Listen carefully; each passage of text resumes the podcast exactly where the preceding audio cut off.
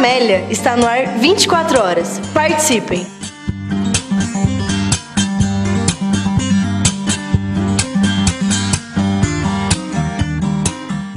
Boa noite. Sou professora Elisane, do Núcleo de Estudos de Filosofia da Universidade Federal do Paraná. Estamos mais uma vez aqui com o programa Livre Pensar da Rádio Camélia. Hoje trazendo em pauta um debate sempre pertinente e necessário dentro do cotidiano escolar, principalmente para nós, professores, educadores é, da escola pública, da universidade, que entendemos a necessidade do exercício do pensamento e da reflexão filosófica para dentro do ensino médio. E para tanto, hoje vamos entrevistar o professor Ademir Pinelli, que é professor da rede estadual de ensino, também professor do Núcleo de Estudos de Filosofia e que fez, desenvolveu o trabalho de doutoramento dele, a tese de doutoramento, na perspectiva da atitude filosófica. Então, doutor pela Universidade Federal do Paraná em Educação, Cultura, Escola e Ensino, que desenvolveu a tese sobre a atitude filosófica do jovem do ensino médio no cotidiano escolar. Destacando também que o professor Ademir Pinelli é professor do mestrado profissional da Uninter é, em Educação e Tecnologia, né, em Novas Tecnologias. Então, nós vamos começar refletindo com o professor Ademir.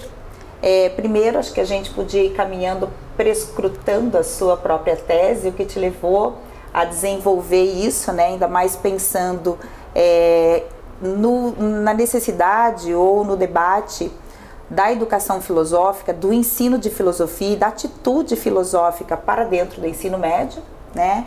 E penso que a gente pode ir desenvolvendo essa, o papel do ensino da filosofia dentro do ensino médio, pensando até na perspectiva da educação filosófica ou da atitude filosófica ou do ensino de filosofia propriamente, como dentro de uma perspectiva de resistência, ou seja, a filosofia e a formação do jovem hoje e entendendo essa possibilidade de resistência e de formação a partir ou mais fortemente dentro do ensino médio. Então, coloco aí a possibilidade do professor Ademir, acho que começar aí prescrutando os caminhos de sua tese, o que te levou a desenvolver esse trabalho a partir dos jovens e para a gente caminhar com o papel da filosofia e os jovens hoje.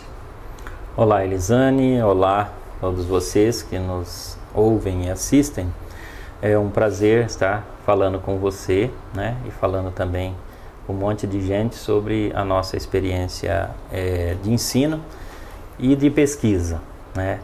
Bom, eu sou professor de filosofia é, desde 1996, 97 mais propriamente, quando a LDB abriu espaço, ainda que bastante contraditório, né, é, para a filosofia ou para o retorno da filosofia ao ensino médio.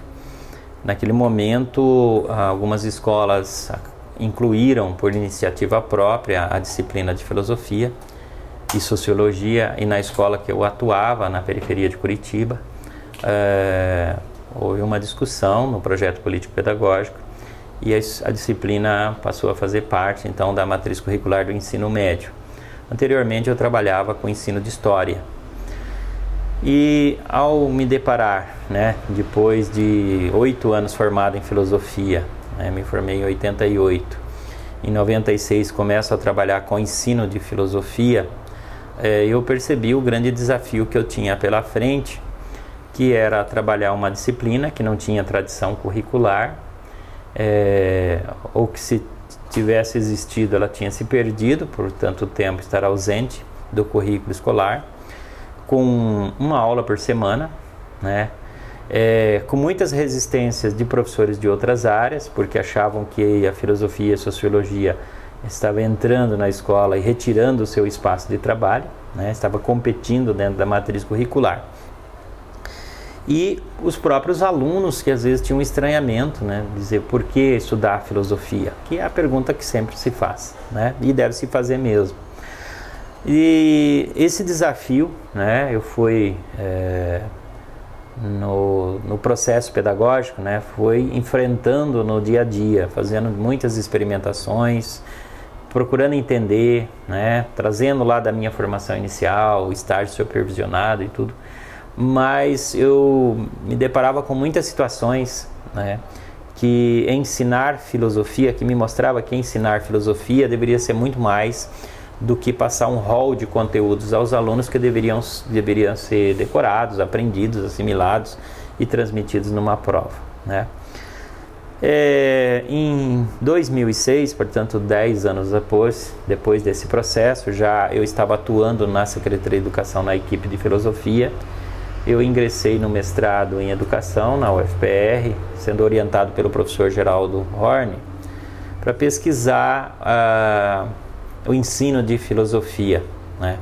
E a minha dissertação de mestrado caminhou para que eu investigasse de fato o processo de ensino e a minha pesquisa girou em torno do professor, né? o sujeito professor.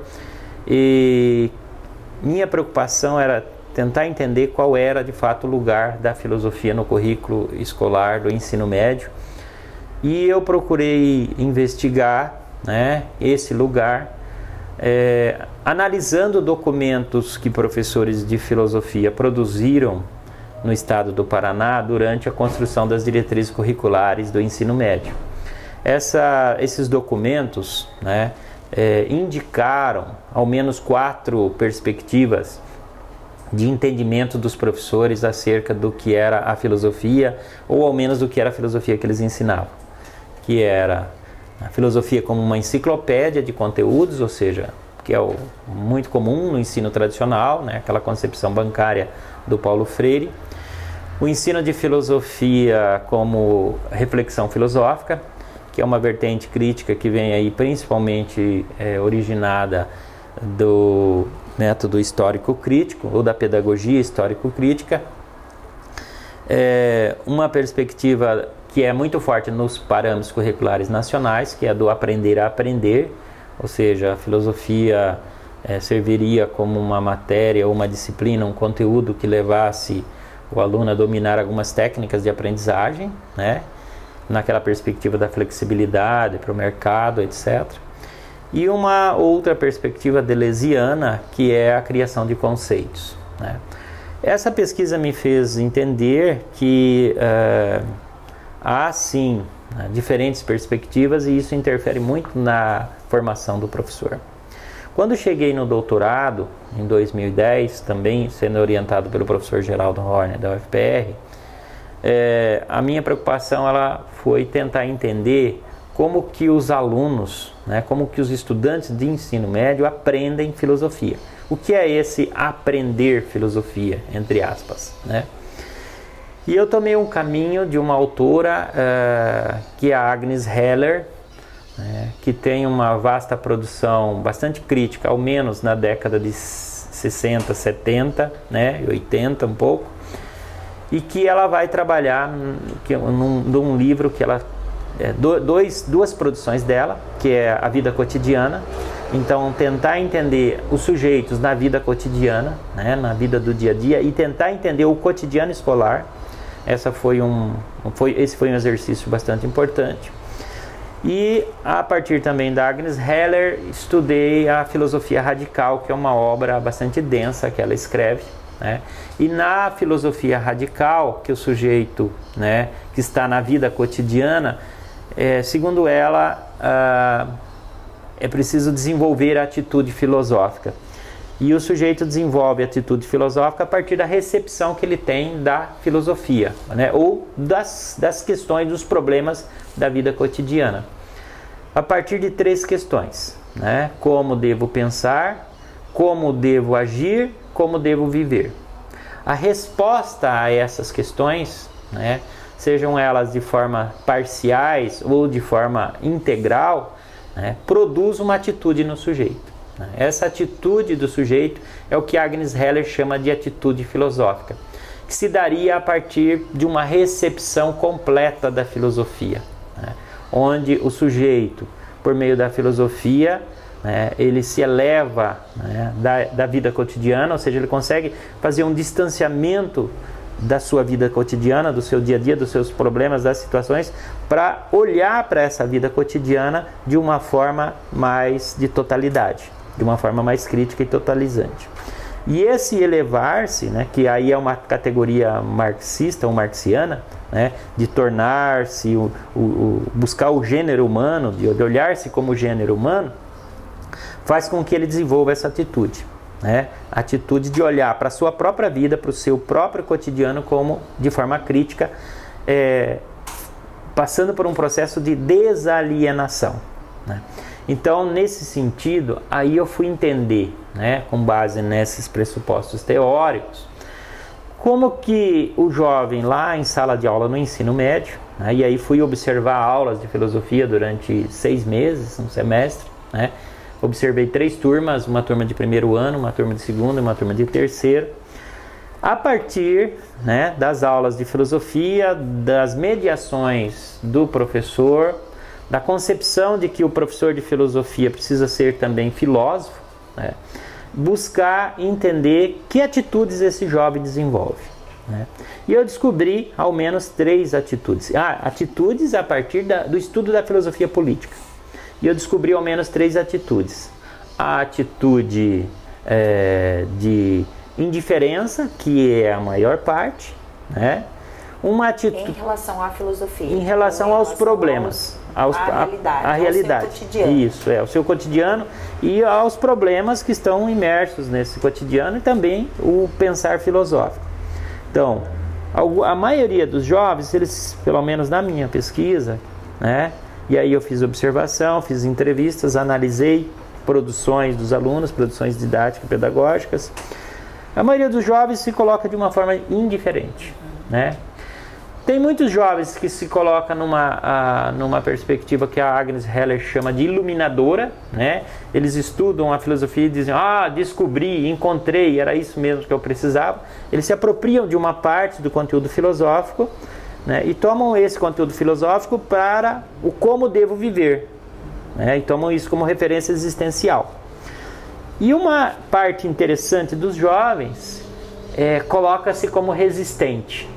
Né? E aí entra a categoria da resistência. Então, professor, eu, eu pergunto assim: a partir dos seus estudos e a partir dos estudos da Agnes Heller, e até levando em consideração que nós temos vários alunos também que assistem e que, enfim, é, tem a possibilidade a partir de suas aulas, né, de ter acesso aos conteúdos da, da Rádio Camélia, é, eu perguntaria se esses estudos indicam que existe que, que isso seria um processo evolutivo, por assim dizer, do ensino da filosofia no ensino médio, eu não diria a partir do ensino médio, porque eu acredito que o próprio contato com os estudos da filosofia podem vir muito anterior a isso. A gente também tem várias é, pesquisas e estudos que trazem é, a formação filosófica a partir das crianças da educação das séries iniciais da educação básica, mas vamos pensar nos meninos do ensino médio, né? Seria possível dizer que existe um caminho evolutivo da falta de percepção do jovem de sua realidade, de sua totalidade, e aí a categoria utilizada é indiferença em relação a essa realidade, e que depois é, é, isso passaria a ser uma formação filosófica, uma atitude filosófica para então chegar ao movimento de resistência ou existem jovens que são indiferentes, existem jovens que já têm é, esse entendimento para a perspectiva da resistência, ou existem jovens que já têm uma identidade com a filosofia. Como é que caminha isso para o entendimento do jovem e o papel do jovem nessa perspectiva da resistência? Uhum. A Agnes Heller trabalha com uma outra categoria na filosofia radical, que é a categoria carecimento, né?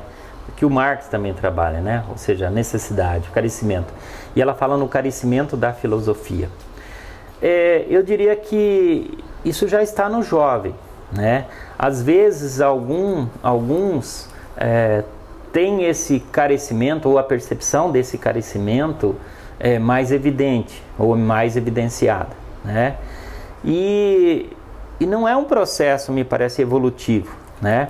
Porque analisando turmas de primeiro, segundo e terceiro ano, eu pude ver, né, observar que o carecimento, a indiferença, a resistência e a iluminação aparecia tanto no primeiro ano, que eles estavam começando a estudar filosofia, como no segundo ano e no terceiro ano. Quer dizer, o, depende, depende muito do exercício filosófico que está sendo. O exercício está sendo realizado em sala de aula por diferentes mediações que o professor usa, né? Mas não me parece que assim, olha, no primeiro ano eles não têm, no terceiro ano eles vão chegar. Não, né?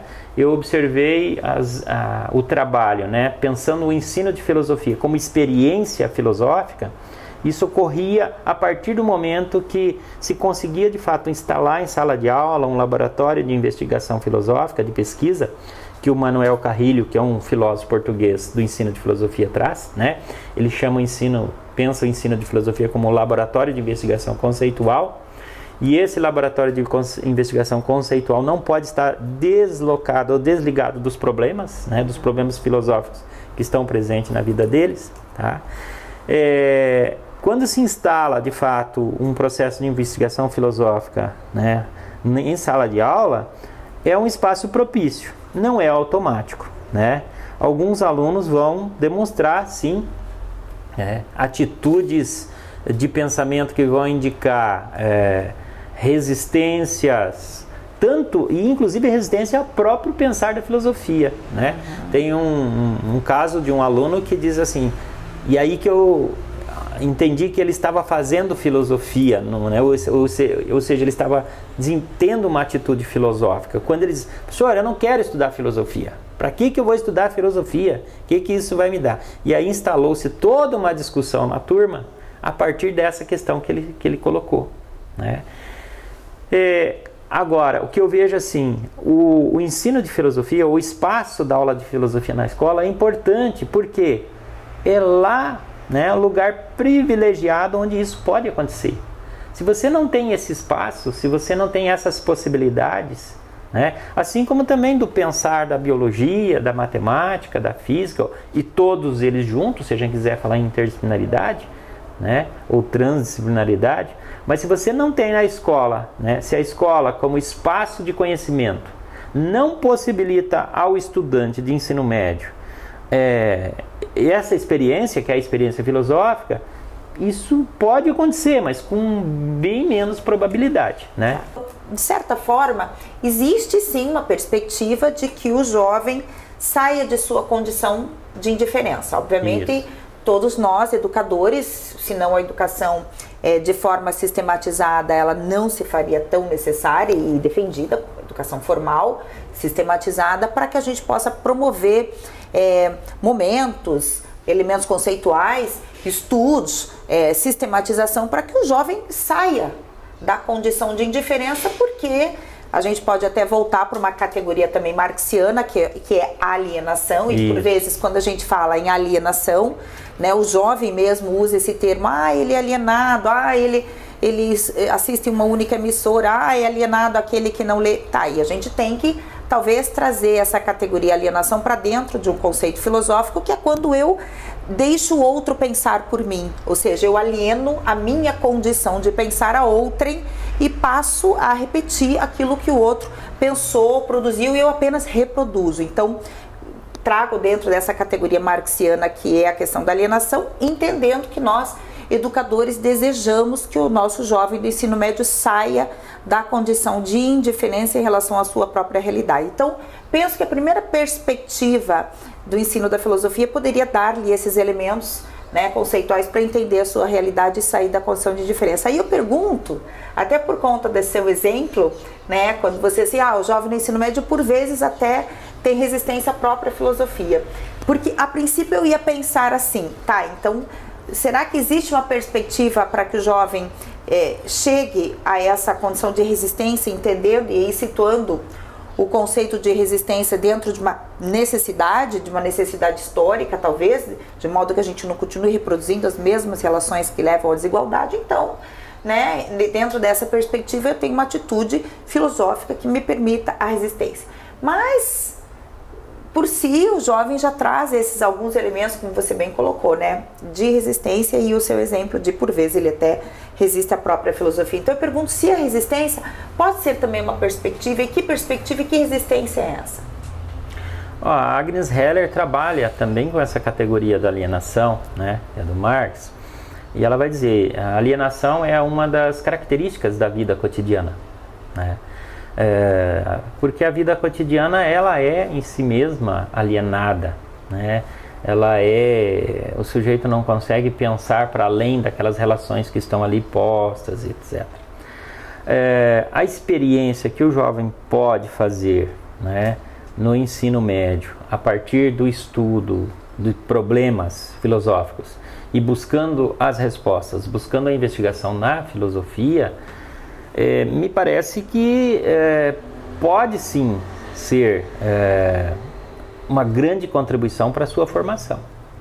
Né? Para a sua formação é, escolar, claro, mas também para a sua formação, e aí nós podemos falar em cidadania, né? mas não a cidadania do consumidor, né? que está sendo incluído na sociedade para consumir, mas a cidadania do sujeito de direitos, né? do sujeito que participa da sociedade e que pode, inclusive, né, resistir às situações que lhe são impostas, né, pela cultura, pela via da mídia, pela via das tecnologias educacionais. Né? Essa é uma questão hoje que o jovem é, lida né, constantemente, diariamente, cotidianamente, vamos dizer, com as novas tecnologias ou as tecnologias digitais e que muitas vezes o levam também a viver uma indiferença, porque parece que no, no mundo tecnológico, no mundo midiático, né, não tem contradições.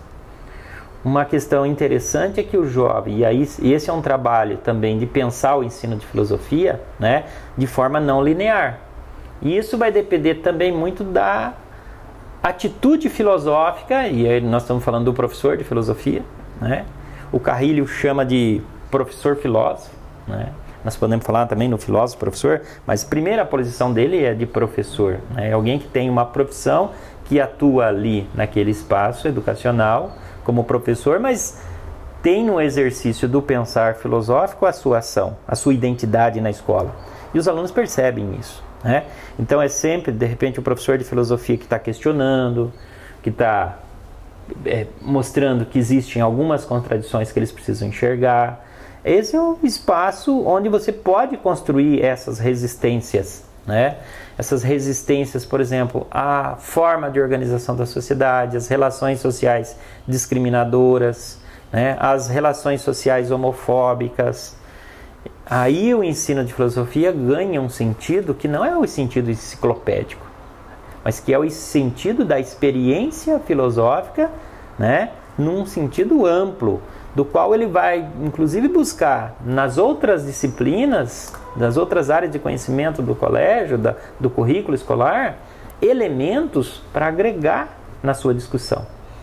Professor, tem dois elementos importantes aqui, lá são vários, né? Eu passaria te é, usufruindo dos seus conhecimentos por muito tempo, mas enfim, eu, eu pensaria assim: diante desse, dessas é, dessa estruturação, não sei se eles têm da, da Agnes Heller, né? Uhum. Que ela traz de novo a filosofia, eu volto pra gente caminhando aí. Como eu penso, como eu ajo, como eu vivo. A atitude filosófica quase que ela passa por uma cosmologia, uhum. né? Como eu me percebo diante do mundo, como eu vou me posicionar diante do mundo, que o óculos que eu coloco para enxergar a minha realidade. Então isso não, isso não reduz os, aos, não são, acho que os conceitos de filosofia são propulsores, não são reducionistas jamais, né, parte-se deles, mas isso sairia para além até propriamente dos, dos conceitos, iria propriamente para a atitude filosófica, que é a categoria central que a gente está trabalhando.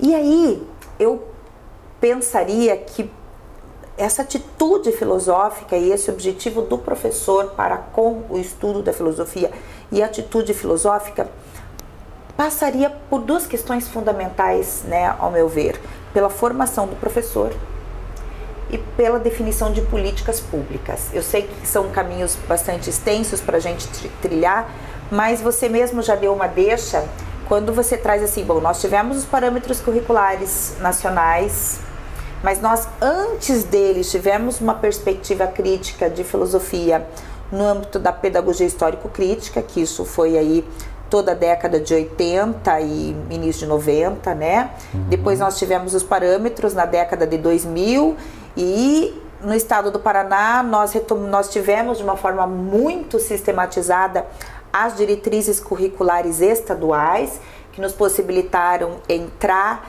é, dentro da ciência de referência de cada disciplina e sistematizar propriamente a filosofia. E hoje nós temos quase que a, a possibilidade ou a perspectiva de não termos a filosofia de uma forma sistematizada na escola como uma disciplina. Então, me preocupa, acredito que preocupe a todos nós, dentro dessa necessidade da atitude filosófica, é, como que isso seria, se efetivaria a partir da formação do professor, entendendo que formação de professor também passa por definição de políticas públicas. É, atualmente, né, em termos de formação de professores, nós temos uma série de é, encaminhamentos ou de avanços, vamos dizer assim, né? É, com a retomada da filosofia no ensino médio, surgiram muitos novos cursos de filosofia, muitos cursos de filosofia à distância, é, que visa, além de formar professores de filosofia, né, mas preparar professores que já também atuam no ensino de filosofia, que são de outras áreas, né, para continuar atuando no ensino de filosofia. Então, em termos de formação inicial, né, de quantidade, vamos dizer assim, que nós conseguimos avançar bastante.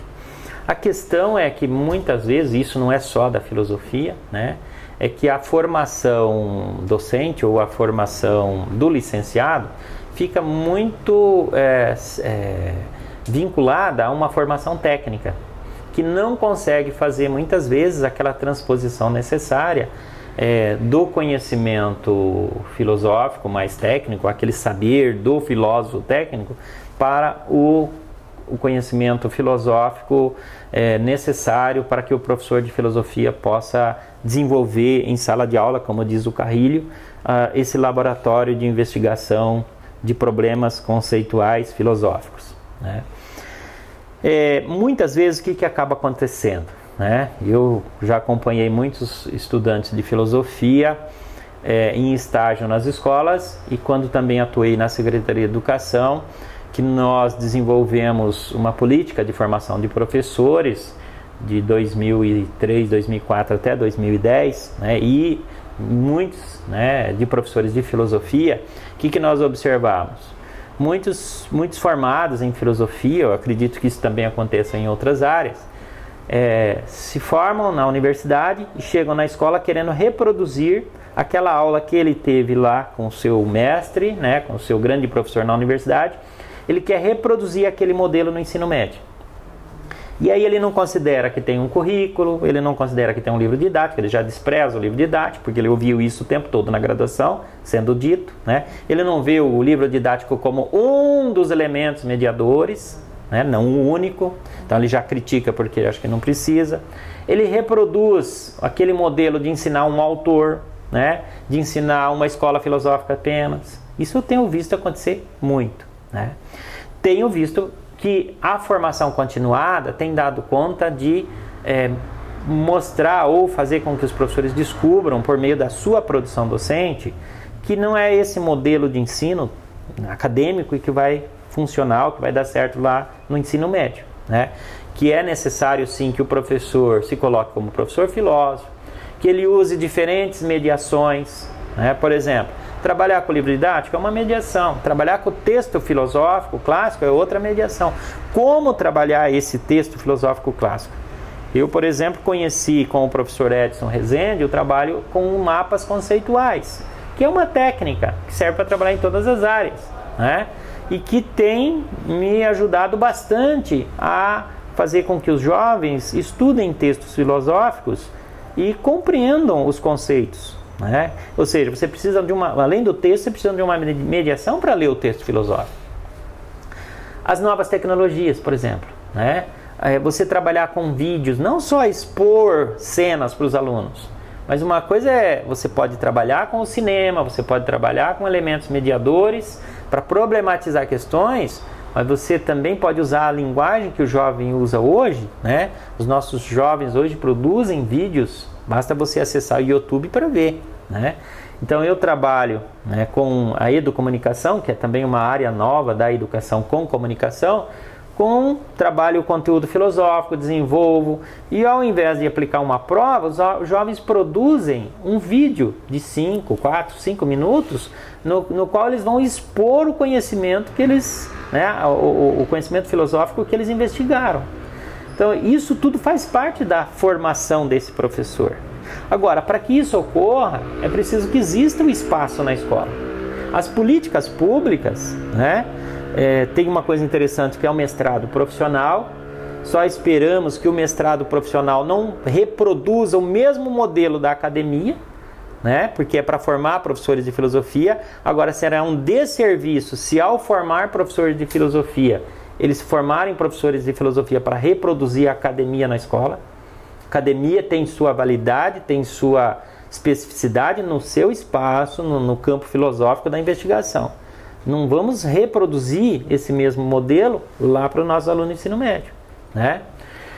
É, então, o mestrado profissional em, para professores de filosofia pode sim ser um grande elemento. Né? Inclusive, foi lançado recentemente, a professora Marilena Chauí esteve aqui em Curitiba, etc. E tal. Nós torcemos para que esse mestrado profissional, de fato, é, trabalhe para a formação do professor da educação básica, né? para o professor do ensino médio. A questão da reforma do ensino médio hoje para nós é um fantasma, né? nós não sabemos de fato o que vai acontecer. Agora, nós já sabemos o que aconteceu no passado, quando a filosofia perdeu o seu lugar, né? e aí volta a minha dissertação do mestrado, né?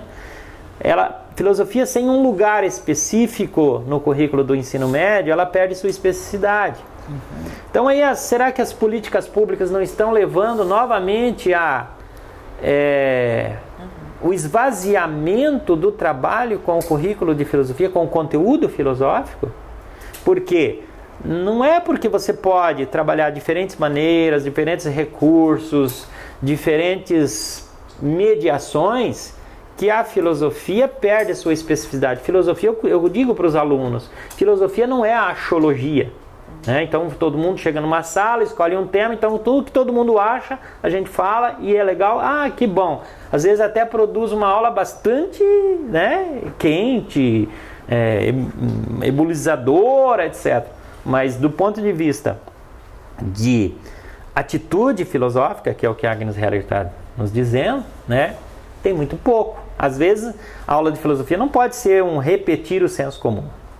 Então, para nós hoje, eu penso que não só para professores de filosofia, mas também de sociologia, de história, a reforma é um fantasma a nos assombrar, né? Nós poderíamos, assim, professor, é, especular, vou colocar dentro desse termo, talvez, né?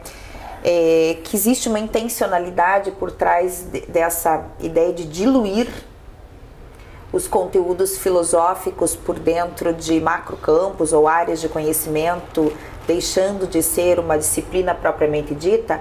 E pergunto isso até me remetendo ao momento em que nós não tínhamos filosofia como disciplina escolar, né? Nós vivemos aí a educação na década de 1970, né? Que nós não tínhamos, não podia ter nem filosofia, nem sociologia dentro do currículo escolar. Nós tínhamos uma disciplina absolutamente voltada para o contexto político, histórico e econômico de época, na época da ditadura militar. Então, nós não tínhamos a filosofia e especula-se, né? Por muito tempo nós passamos na década de 80, 90 fazendo a crítica de que a filosofia poderia sim trazer elementos é, absolutamente críticos e que pudesse levar uma, uma perspectiva de resistência sim de ser subversiva. Então, né, especulava-se, ah, não vamos ter a filosofia para os jovens não pensar e, e, isso entrou na retórica do professor, ah, a filosofia leva o jovem a pensar, tira a filosofia, por isso tirar a filosofia.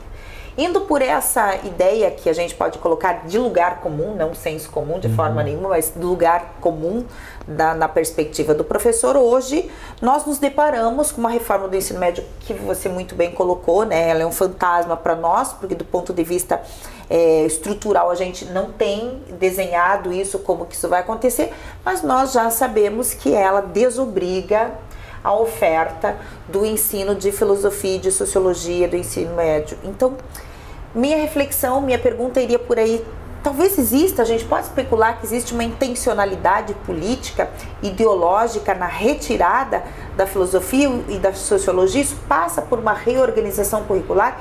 Existe ainda possibilidades nesse espaço possível de contradição, de a gente conseguir fazer é, toda essa formação da atitude filosófica a partir da filosofia num outro currículo escolar? É, nada está fora do contexto, né? É, a intencionalidade de tirar a filosofia e, e, e, a reforma do ensino médio, nós não podemos esquecer que ela veio após o golpe, né? O golpe é, é, jurídico, parlamentar, é, enfim, que, que no fundo é uma reestruturação do próprio capitalismo, né? Mundialmente, se nós fizermos uma análise, eu participo de uma rede internacional é, de discussão de ensino de filosofia internacional, mas englobando os países é, latino-americanos e Portugal e Espanha, principalmente, né? Em que frequentemente nós recebemos notícia de que um ou outro país ou algum estado daquela federação está retirando a filosofia do currículo, está reorganizando. E me parece que essa também já era uma tendência na própria União Europeia, nas reformas de ensino. Então a ideia de minimizar não só a filosofia, mas a sociologia, a própria história, né? de minimizar as humanidades no currículo escolar é sim uma tem sim uma intencionalidade, né? Que é a intencionalidade que nós sabemos uh, que é formar um sujeito, né? Aliás, não é nem formar um sujeito, é formar um indivíduo, como na perspectiva deles, fragmentado, que não consiga pensar a sua realidade, que não tenha uma história, né? que não consiga é, abstrair-se, que não consiga emergir da sua vida cotidiana e seja um consumidor, um consumidor é, dócil, tranquilo. Mas ao contrário disso, acho que eles levaram um grande susto né, com as ocupações, as chamadas ocupas, aqui no Paraná, São Paulo e outros estados. Né? As ocupações, para nós que somos professores de filosofia, sociologia, principalmente história, né? É, elas são uma evidência de que o nosso trabalho está sim dando certo. Não venha me dizer que a escola, que o ensino médio é um fracasso, porque não é. Se o ensino médio fosse um fracasso, nossos alunos não teriam ocupado mil escolas no estado do Paraná. A melhor evidência de que o nosso trabalho deu certo, está dando certo, é isso. Então, professor, eu poderia trazer assim, trazendo uma caminhozinho histórico para chegar no movimento de ocupas, né? Inclusive uhum. era aí, eu queria chegar muito. É aí que você queria chegar, né? Sabia. queria chegar muito nas ocupas. Podemos então partir do pressuposto de que toda essa é, a, a, filosofia como a disciplina propriamente dita, quando ela assume um caráter, eu vou colocar crítico, né, até para me fazer entender por todos. Até porque existe o não crítico também, né? Isso. Precisa dizer é. isso.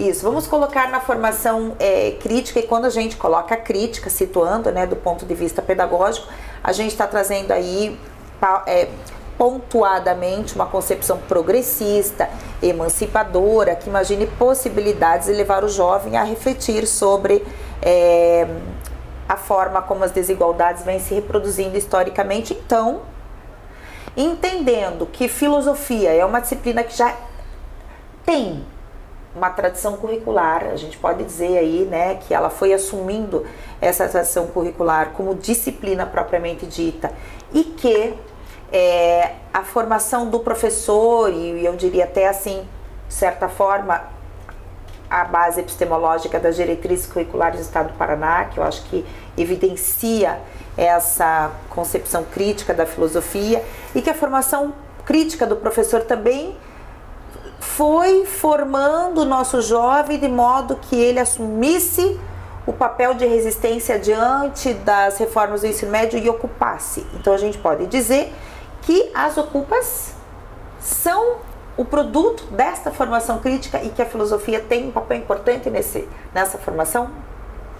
É, na época das ocupações, nós escrevemos, inclusive com o professor Geraldo, do grupo do NESEF, né, o professor Edson, a professora Valéria, nós escrevemos um artigo é, buscando evidenciar as ocupações é, como, é, de fato, um momento histórico para o qual caminhou a escola, caminharam os nossos alunos a partir da, das nossas diretrizes curriculares estaduais do Paraná, né? que foi tanto nas humanidades em geral, né? desenvolver um pensamento crítico. Se a gente pode, pode, pode dizer que é um produto, né? não sei se são, mas são evidências, né? são evidências de que os nossos jovens, pelo menos uma grande parte deles, estão naquela categoria que eu encontrei na minha pesquisa, que é a categoria da resistência, né? que é de construir um pensamento para resistência. Isso não agrada, me parece que não agrada o poder, né? não agrada o status quo. Talvez seja é, uma das possibilidades que nós poderíamos pensar que o ataque não é só à filosofia, à sociologia, mas às humanidades como um todo, e isso no nosso país, principalmente nesse momento que nós vivemos, bastante nebuloso, né? de um golpe, é, de os direitos sendo é, retirados, das liberdades individuais e coletivas sendo cerceadas pelas ações né? É, é das forças do governo. É, que, que, que representa hoje, né? É, que representa hoje o status quo mais, eu diria, mais atrasado, mais é, reacionário possível, né? Do, de, uma, de um ultra neoliberalismo, se a gente puder, se é que se pode falar em ultra neoliberalismo, né? E também no cotidiano escolar a gente consegue compreender e perceber né, que há sim jovens ainda hoje, depois do movimento de Ocupa, que pensam, né, que resistem, que têm as suas ideias próprias, é, que têm os seus interesses que vão para além dos interesses do mercado, que vão para além dos interesses dessa cultura de consumo, de mercado. Né? Isso é uma esperança para nós, porque parece que querem fazer com que nós acreditemos que a escola acabou, uhum. né? que o ensino médio é, uma, um, é um, um fracasso total. Né? Talvez é, é, essas evidências é que coloque né, a, a, tentativa de fazer uma reforma do ensino médio que vai minimizar, na verdade, as condições de ensino. Né? As condições de ensino e aprendizagem.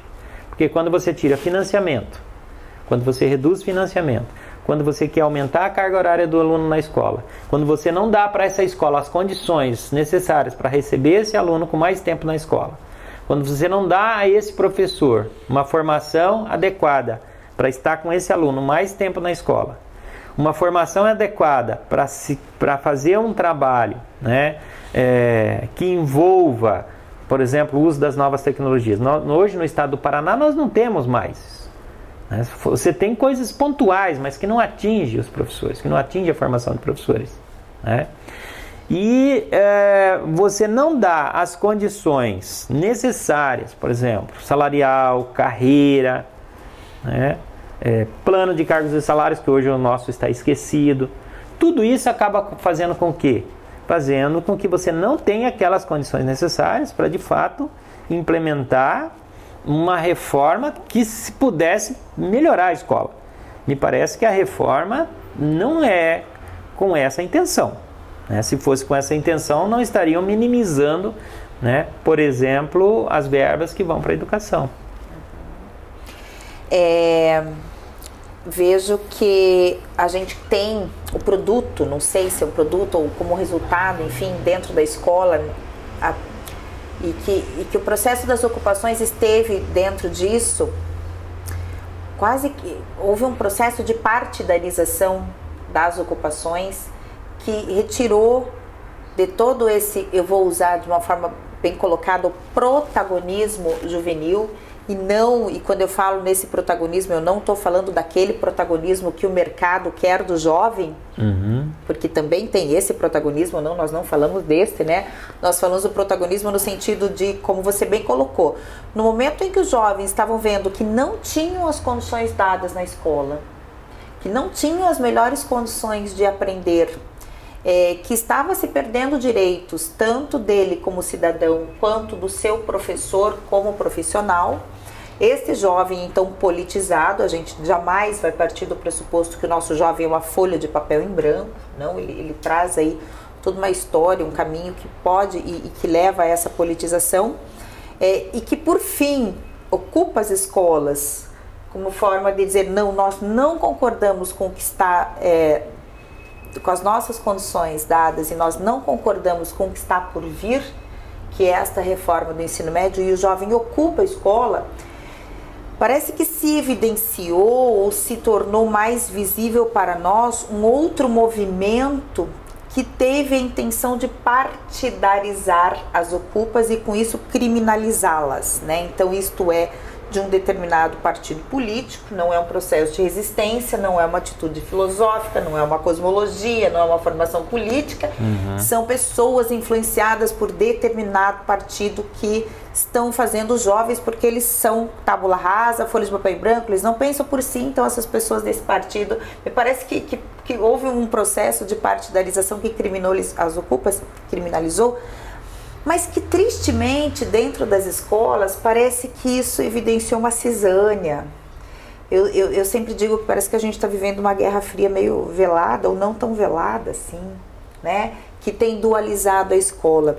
E, e, todos nós estamos aí né, na condição de trabalhadores, trabalhadores que vivem da sua própria condição de trabalho, né? E nos dualizamos. Eu, eu pergunto qual é a possibilidade de resistência, até para que a gente possa falar para os nossos jovens que ocuparam, que não se entendem como folha de papel em branco, não, que não se entendem como marionete de um determinado partido, porque não foi por aí, porque eu acho que o professor Ademir nos coloca muito claramente né, todo esse processo, essa atitude filosófica que leva à resistência, isso é uma atitude filosófica, isso não é uma partidarização. Não. Então, como que a gente pode ver possibilidades de resistência do jovem até para enfrentar essa minimização dos conteúdos, a minimização das disciplinas, a minimização da formação do cidadão, eu acrescento mais uma um elemento ainda bastante inquietador, tenho certeza que para muitos nós professores são muitas coisas dentro deste caldo, né?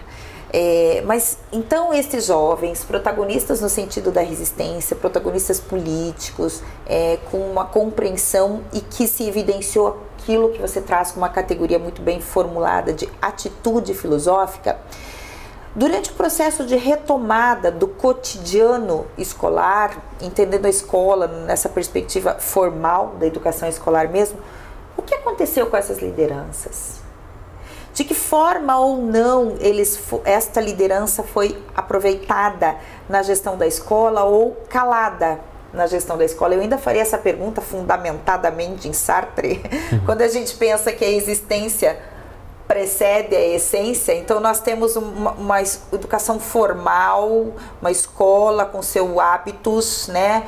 É, e essa, essa consideração formalista mesmo da escola, o que, que ela fez ou potencializou ou calou, ainda que nas escolas que se digam mais críticas ou progressistas, será que houve uma potencialização dessa liderança na perspectiva de uma gestão crítica ou progressista, enfim?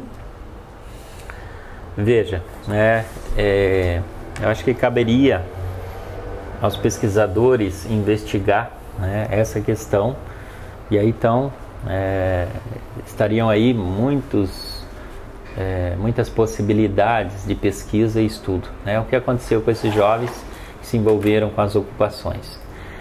É, inclusive né, para pesquisas de doutorado. Né?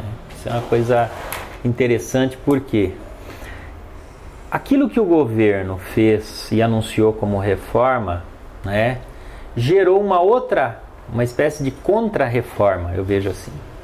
Né? E para gente que via né, pela TV e acompanhava nos ambientes escolares aquilo que estava acontecendo lá na escola, dos alunos assumirem a escola, assumirem a refeição, assumirem a limpeza, assumirem a, a limpeza do banheiro, assumirem até a segurança, muitas vezes, né? Ou seja, houve uma espécie de república ali, né? houve um espaço em que os jovens se apropriaram da escola. Aí estava o embrião da reforma da escola, né? Meu ver, aí está o, o, grande, o que está faltando em qualquer reforma educacional é ouvir o jovem, é ouvir esse sujeito. Como que ele participa desta reforma da escola?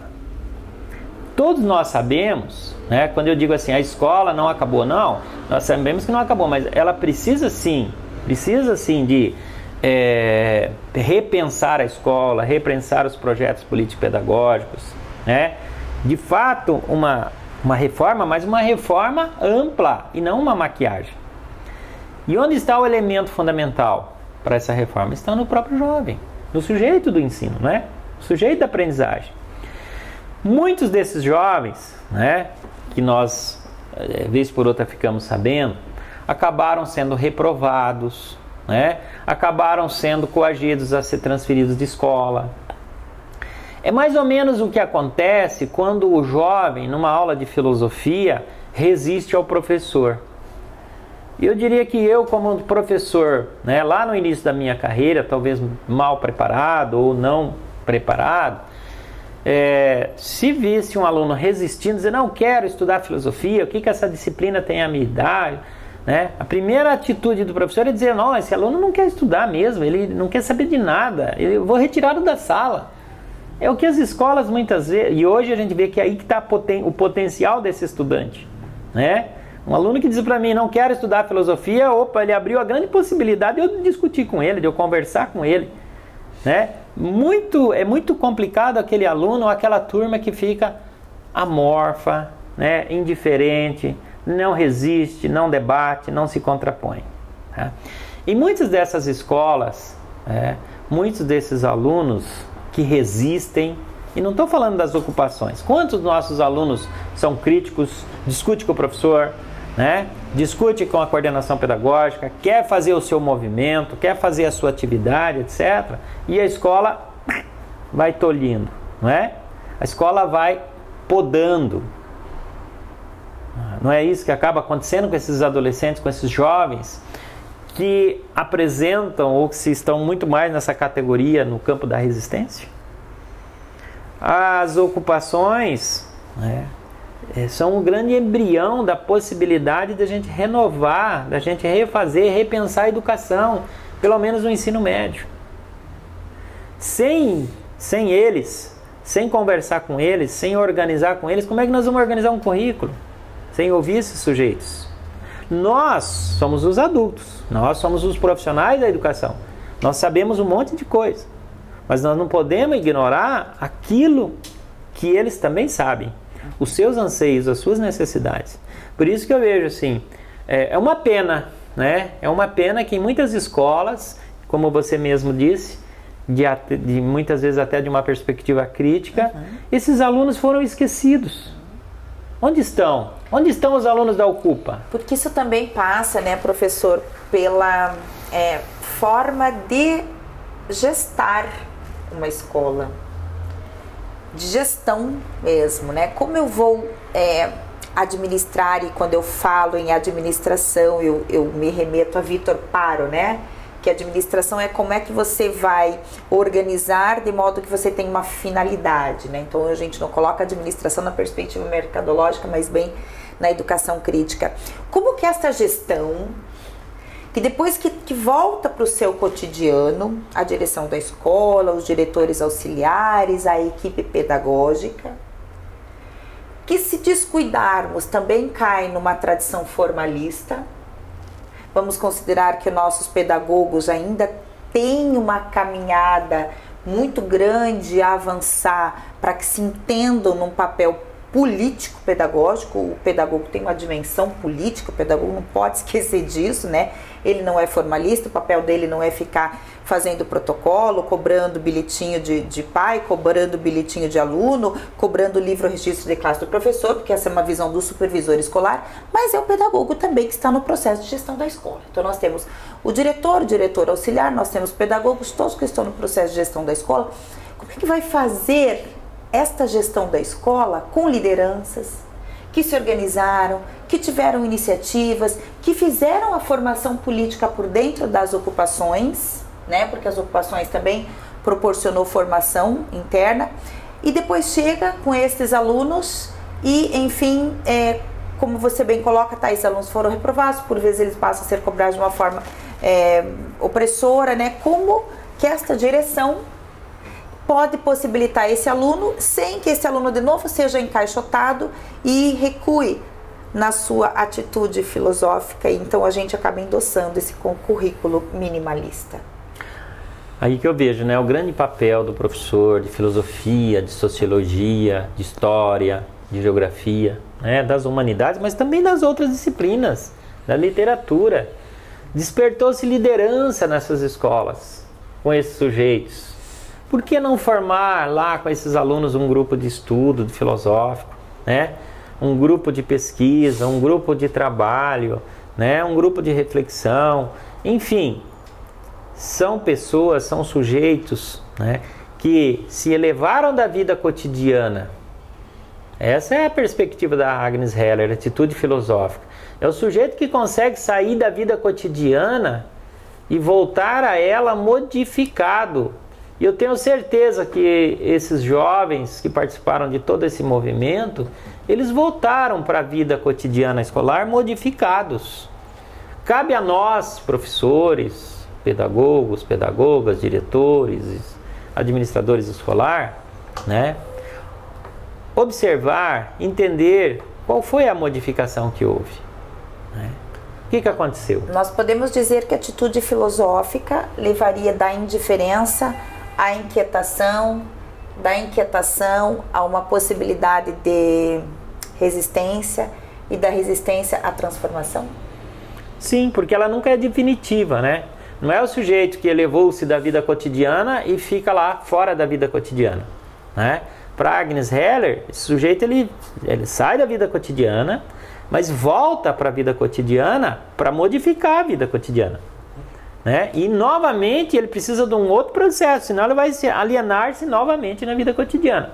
Ou seja, nós tivemos um momento que os, os, estudantes, por meio dos movimentos do Ocupa, ou mesmo né, os professores, quando participaram da greve, eles, eles se descolaram da vida cotidiana.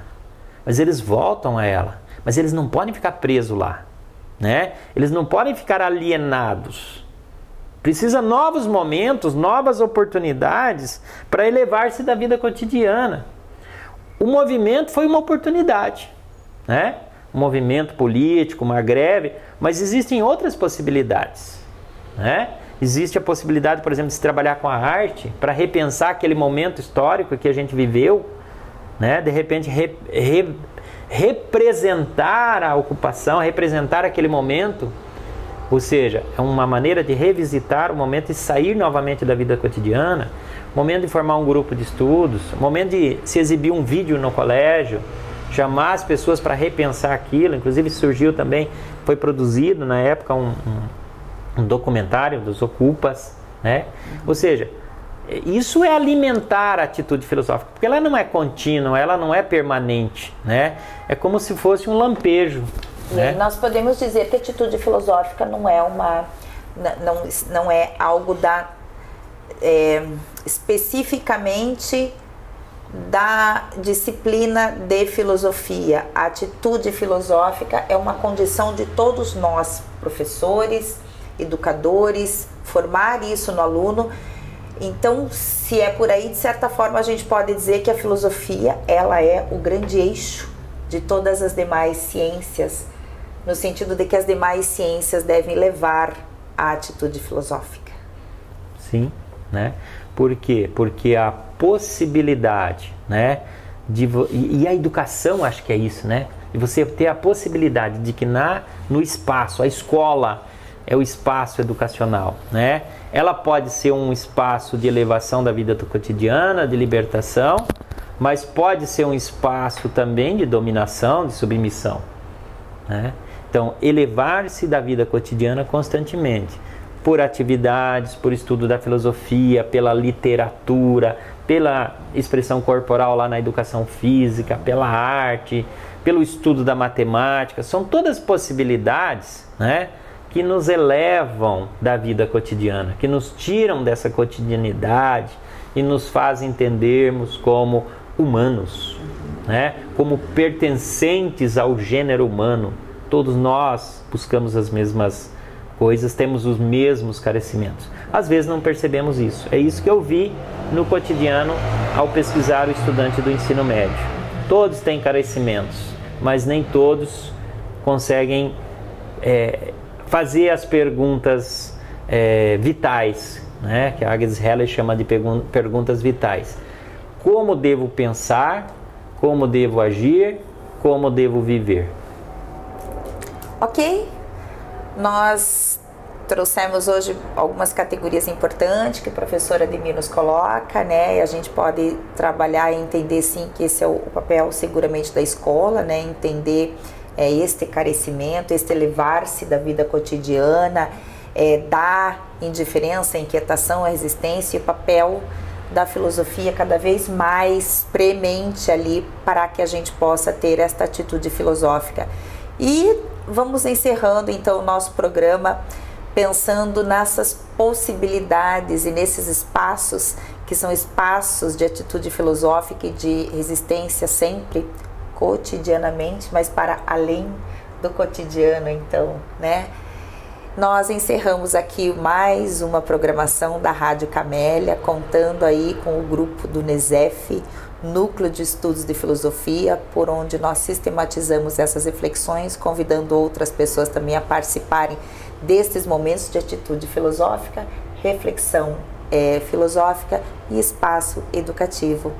Muito obrigada, professora Admir, uma grande honra tê-lo nessa nossa discussão e que seguramente pode contribuir muito aí para professores e de forma muito especial para os jovens do ensino médio.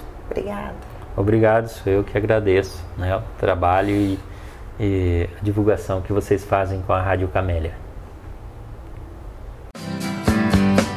A Rádio Camélia conta com o apoio da raiz do projeto Potagens de Engenharia, Arquitetura e Topografia. Rua Isidoro Gaida, número 319, Jardim Guarujá, Colombo. Contato 3666 2739. O WhatsApp é 84050162. Imprima suas ideias com a qualidade que você merece.